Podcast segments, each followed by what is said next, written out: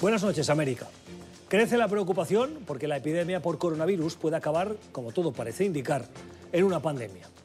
El número de casos confirmados es de unas 6.000 personas, superando ya a infectados por el virus SARS, cuyo brote afectó a la China continental durante los años 2002 y 2003. Aunque los muertos hoy, como consecuencia de este nuevo brote, todavía están muy por debajo de los 348 que dejó el SARS hace seis años. Los científicos dicen que aún queda por descubrir muchos detalles cruciales sobre el nuevo virus, como su gravedad y su capacidad de contagio. Pero nuevos casos se confirman y varios países han decidido evacuar sus nacionales de ciudades como Wuhan, la más afectada por el brote del nuevo virus. Hay compañías aéreas que han suspendido sus vuelos a China y se incrementan los controles en los aeropuertos internacionales.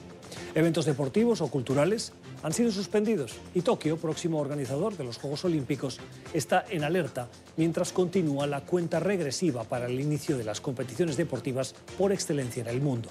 Solo quedan 177 días para el encendido de la antorcha olímpica. En Ginebra, mientras tanto, donde está la sede de la Organización Mundial de la Salud, los expertos continúan monitoreando y se resisten de momento a decretar una emergencia global.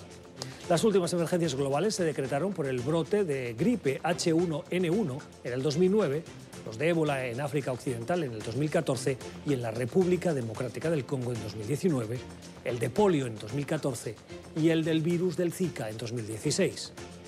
El coronavirus crece, se contagia entre personas y su periodo de incubación puede ser de dos semanas sin síntomas externos. Los datos ya demuestran que vamos por mal camino. La OMS define emergencia global como un evento extraordinario que se determina por constituir un riesgo de salud pública para otros estados a través de la propagación internacional de la enfermedad y que potencialmente requiere una respuesta internacional coordinada. ¿Qué más necesitan que pase?